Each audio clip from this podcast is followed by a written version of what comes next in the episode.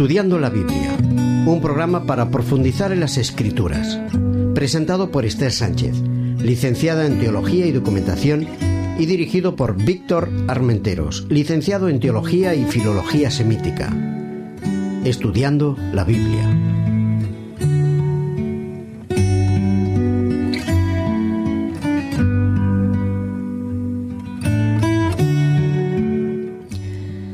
Hola amigos, nos encontramos aquí de nuevo con vosotros para presentaros el estudio de la palabra que estamos siguiendo con la serie titulada Jesús vista por Marcos. El programa de hoy es el número 9 y lleva por título Los últimos días en el templo. Como siempre nos acompaña nuestro amigo Víctor, a quien le damos la bienvenida. Muchas gracias Esther. Pues aquí nos encontramos con ganas de poder disfrutar de una sección más de nuestro programa. En este caso vamos a hablar acerca, como dice muy bien el título, acerca de los últimos momentos, las últimas lecciones, eh, poner las cosas en su sitio, ¿no? Que hace Jesús en el templo. Eh, es un poco como si vamos a hacer un largo viaje y dejamos la casa lista, dejamos las llaves a la familia, a los animales con mucha comida para que estén tranquilitos y tal. Eh, bueno, Jesús está preparando los últimos mensajes antes de la, de la pasión y son mensajes, por cierto, importantísimos. ¿eh? Muy bien. Vamos a leer Marcos, el capítulo 12 y los versículos del 1 al 12. Leyendo la palabra.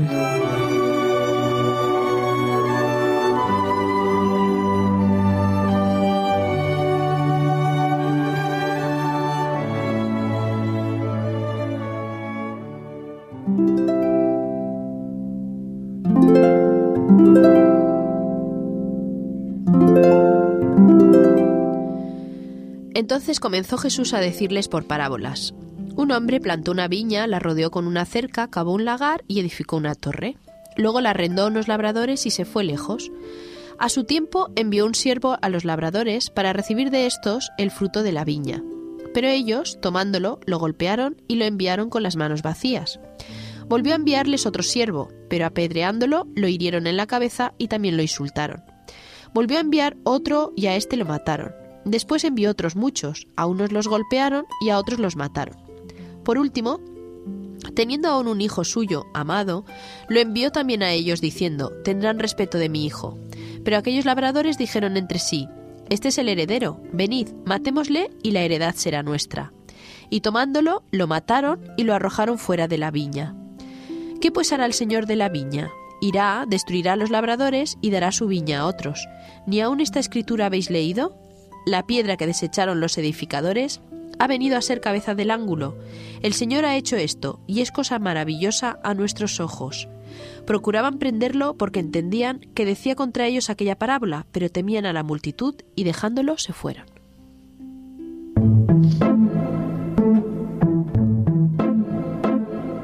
El secreto de las formas.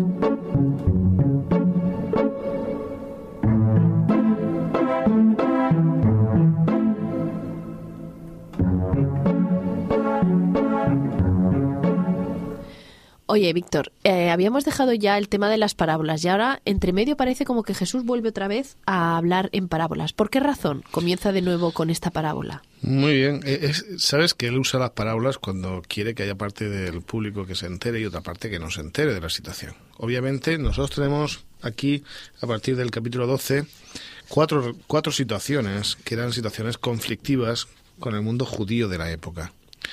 La primera de ellas es es un está vinculada con un texto del Antiguo Testamento muy conocido, muy practicado eh, en su interpretación por el mundo judío, que es Isaías capítulo 5. O sea, subyace detrás de este texto que tú has leído una parábola muy famosa del libro de Isaías que vamos a leer en breves momentos, que me parece muy bonita, preciosa, de un estilo literario elevado.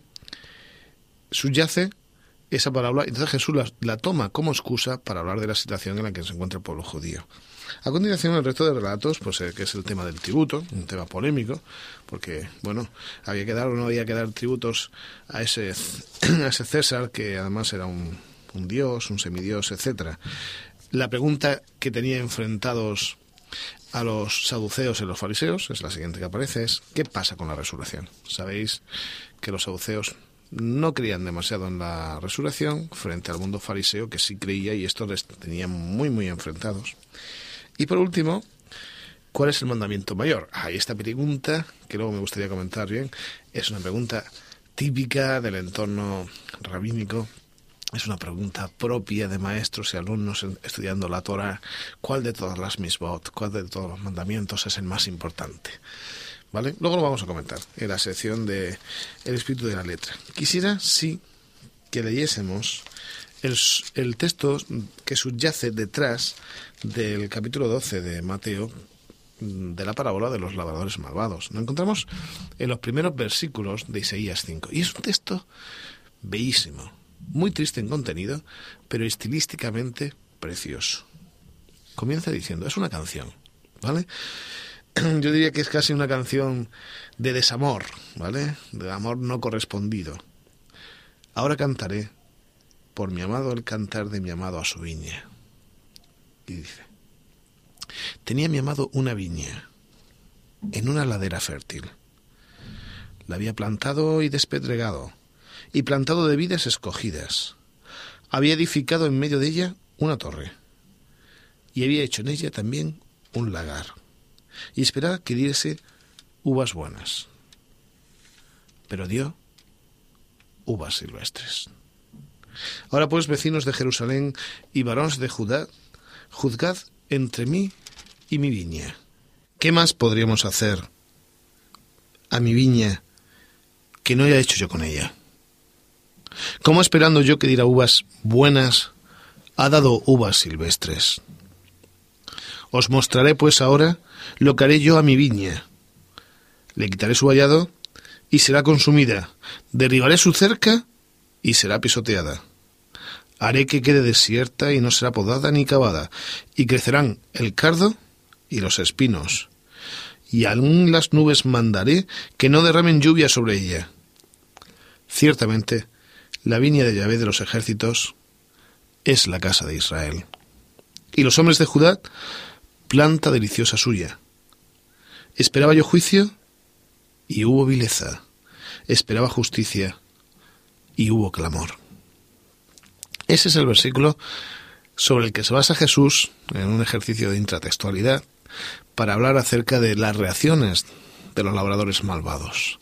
Y en realidad define perfectamente cuál es la situación en la que se encontraba en aquel momento Israel. Habían recibido a los profetas una y otra vez, reciben a Jesús mismo y al final el hijo de la parábola fallece. Jesús está anticipando, profetizando cuál va a ser el final de esa semana.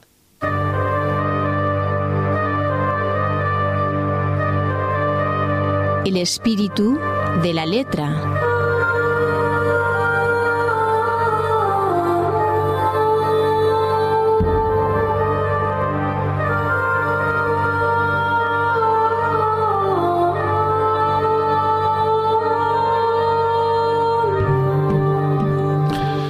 Aquellas personas que tenían que entender la parábola la entendieron. De hecho, hubiesen deseado en aquel momento prender a Jesús para matarle, pero no pudieron. Eran personas políticas y sabían lo que eso implicaba. El, segundo debate es el del tributo, eh, un debate muy conocido, la resurrección, como ya os decía antes, pero yo quisiera resaltar eh, a partir del siglo XXVIII esa, ese toque al corazón de la gente que le escucha, que es acerca del gran mandamiento. Qué curioso, ¿no, Víctor? Que le vuelven a sacar el tema de, los mandamientos aquí, ¿no? A Jesús. Claro, nosotros tradicionalmente tenemos claro, la gente que leemos la Biblia, el cristianismo, pues tenemos claro el concepto de los diez mandamientos. Aunque la gente no los conozca, y a veces incluso diga los que no son adecuados, ¿no? Pero Éxodo 20, casi todo el mundo lo tiene claro, ¿eh? Capítulo 20 de Éxodo. Pero lo que no, no tenemos tan claro es que en la época de Jesús el entorno había cargado la religiosidad de cantidad de tradiciones, de normativas, de mandatos que se tenían que cumplir. Lo que creaba una situación de tanta casuística, ¿no? Que las personas se encontraban un poco agobiadas, diríamos, hoy día. ¿eh? Era el peso era importante, el peso de las diferentes leyes que tenían que practicar cada día, ¿no? De aquí hubiese una discusión sobre qué era lo más importante. O sea, ¿qué es lo relevante? Yo no puedo llegar a todas las leyes. Está claro que en mi vida no, no puedo, es imposible, no estoy capacitado para ello. Se pueden preguntar, ¿pero qué es lo más importante? Y el debate sobre lo gran importante, como siempre ha pasado, pues dependía un poco de la opinión de cada uno. Cada uno de los maestros de aquella época, pues decían, pues a mí me parece esto más importante, aquello lo más importante, y de ahí surge la pregunta a Jesús. ¿Cuáles están discutiendo entre ellos, eh, los escribas, y dice, ¿cuál es el primer mandamiento de, de todos? ¿Cuál es de todos el más importante? Obviamente el primero es el, no está hablando el primero en orden, ¿eh? en orden quiero decir, de tal y como se dictó en los diez mandamientos, sino cuál es el más importante de todos. Y es curioso cómo contesta Jesús. Y la mala estructura que presenta Marcos es muy, muy, muy interesante porque divide mandamiento en dos. Estos dos mandamientos en realidad resumen no solo los diez mandamientos, sino el espíritu de todo el Pentateuco, de toda la Torá.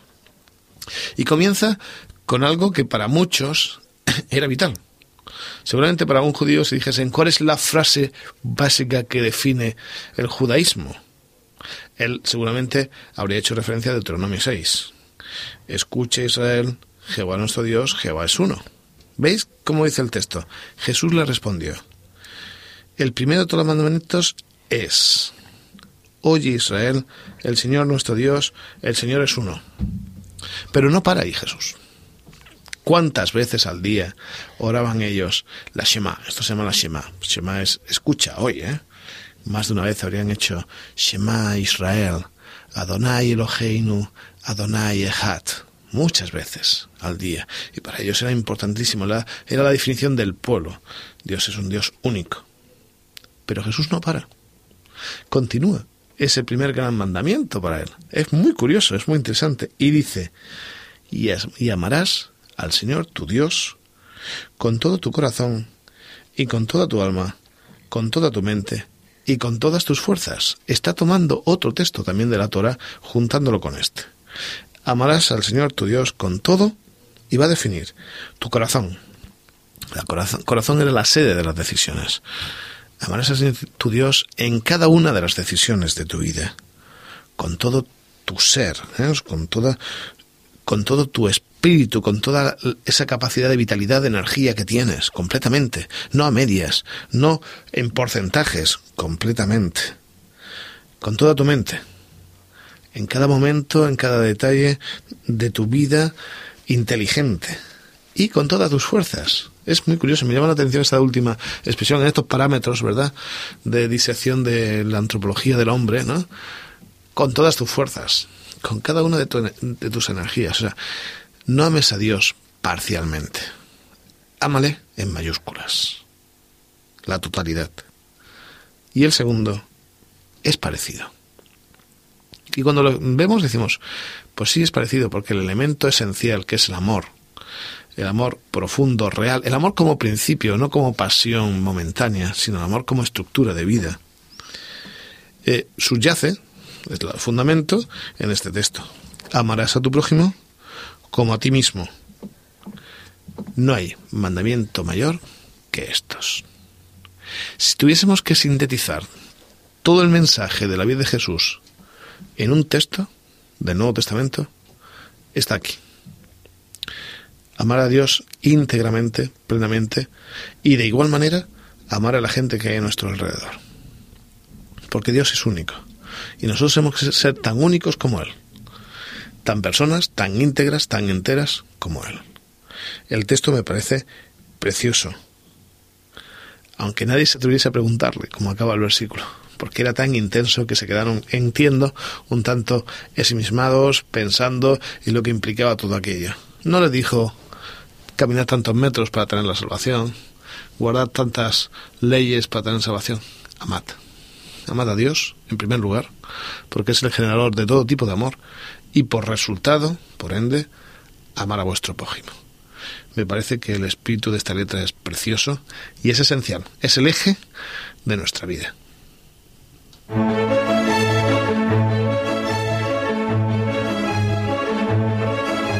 Otras miradas, otras lecturas.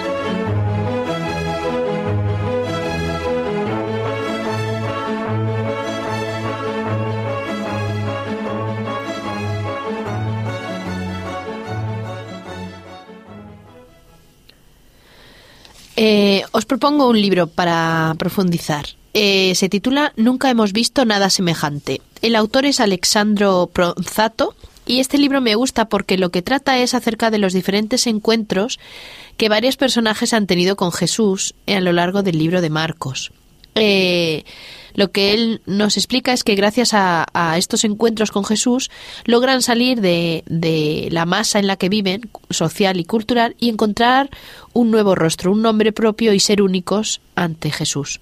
Eh, muchos de estos personajes, como hemos estado viendo, lo que le piden al Señor es un milagro, y sin embargo lo que obtienen es una palabra poderosa que cura y que transforma sus corazones, no solo su parte física.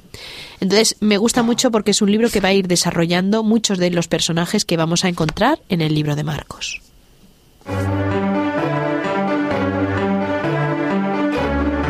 A viva voz.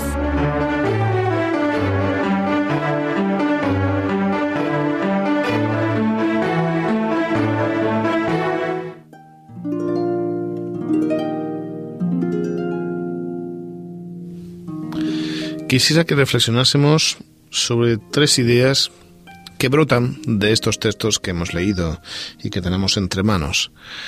Tres ideas que me parecen esenciales. La primera está relacionada con esa parábola.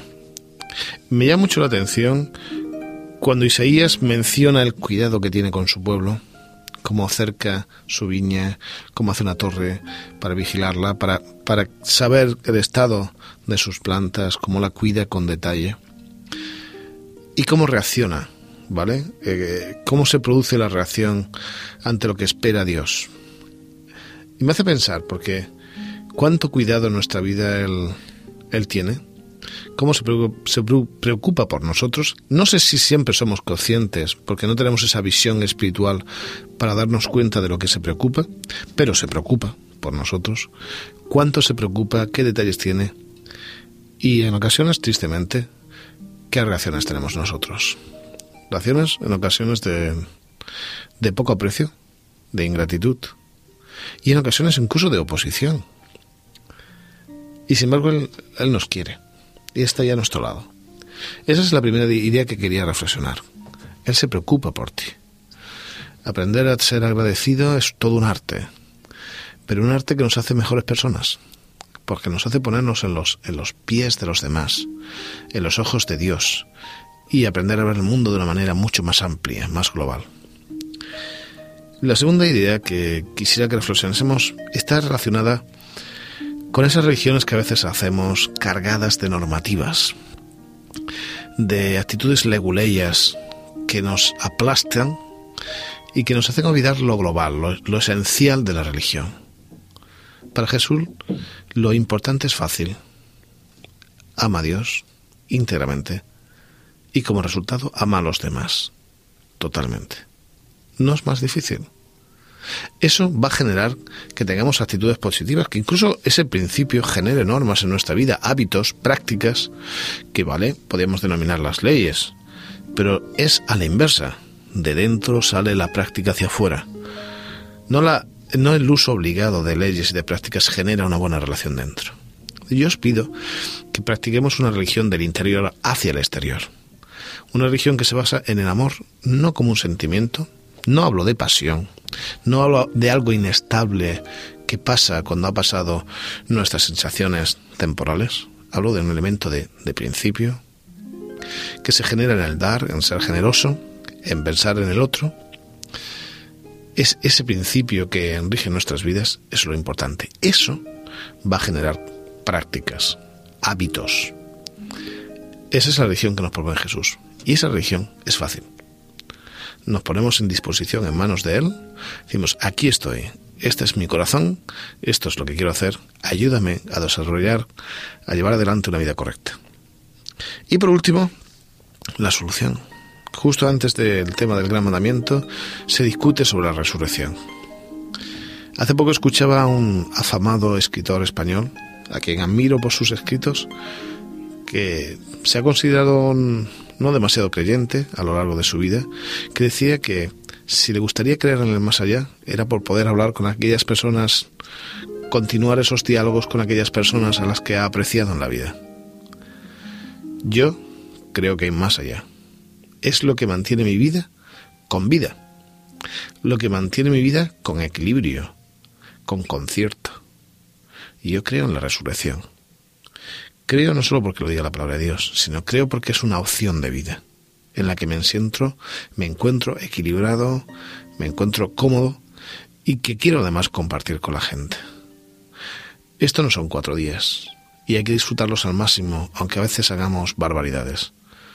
Tenemos la opción de un mundo mucho mejor por delante, mucho más interesante, sin enfermedad, sin pecado, sin problemas sociales, disfrutando junto a Cristo. Piensa en eso que estoy hablando hoy. Piensa en tu vida, en el futuro, y encuentra en esa esperanza equilibrio.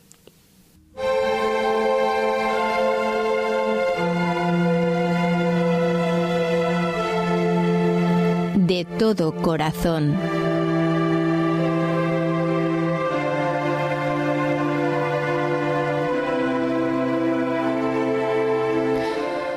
Crystal Lewis interpreta una canción hermosa titulada En Jesucristo y con ella te dejamos y nos despedimos de ti. Hasta pronto.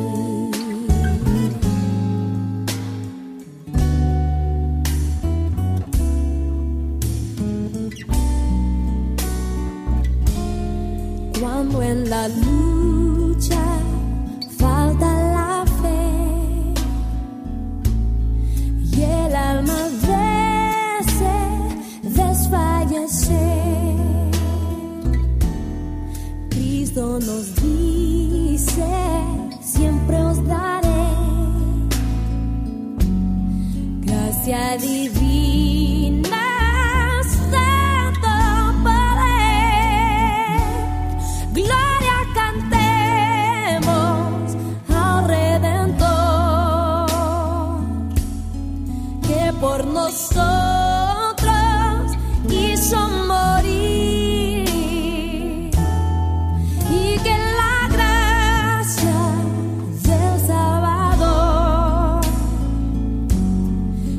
Siempre dirija